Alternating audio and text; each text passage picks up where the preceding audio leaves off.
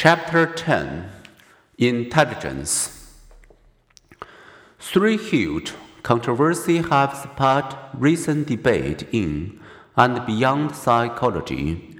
First is the memory war over whether traumatic experiences are expressed and can later be recovered with therapeutic benefit. The second great controversy is the gender war. Over the extent to which nature and nurture shape our behaviors as men and women. In this chapter, we meet the intelligence war. Does each of us have an inborn general mental capacity? And can we qualify this capacity as a meaningful number? Schoolboys, calls, and scientists debate the use and fairness of tests that assess people's mental abilities and assign them a score.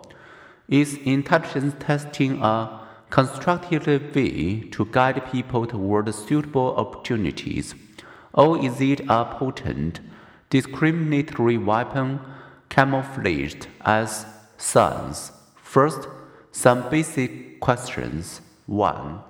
What is intelligence? 2. How can we best assess intelligence? 3. How do heredity and experience together weave the intelligence fabric? 4. What do test score differences among individuals and groups really mean?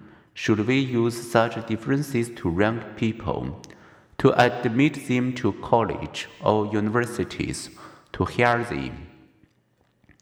This chapter offers answers by identifying a variety of mental gifts and concluding that the recipe for high achievement blends talent and grit.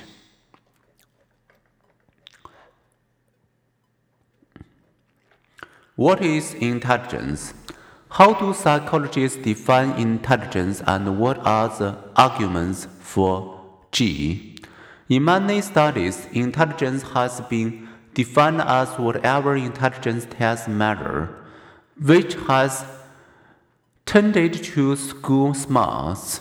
But intelligence is not a quality like height or weight, which has the same meaning to everyone worldwide. People assign the term intelligence to the qualities that enable success in their own time and culture. In Cameroon's equatorial forest, intelligence may be understanding the medical qualities of local plants.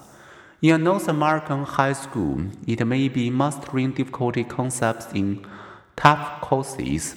In both places, intelligence is the mental potential to learn from experience, solve problems, and use knowledge to adapt to new situations. You probably know some people with talents in science, others who excel in humanities, and still others gifted in athletics, art, music, or dance. You may also know a talented artist who is trapped by the simplest math problem, or a brilliant math student who struggles when discussing literature. Are all these people intelligent? Could you rate their intelligence on a single skill? Or would you need several different skills?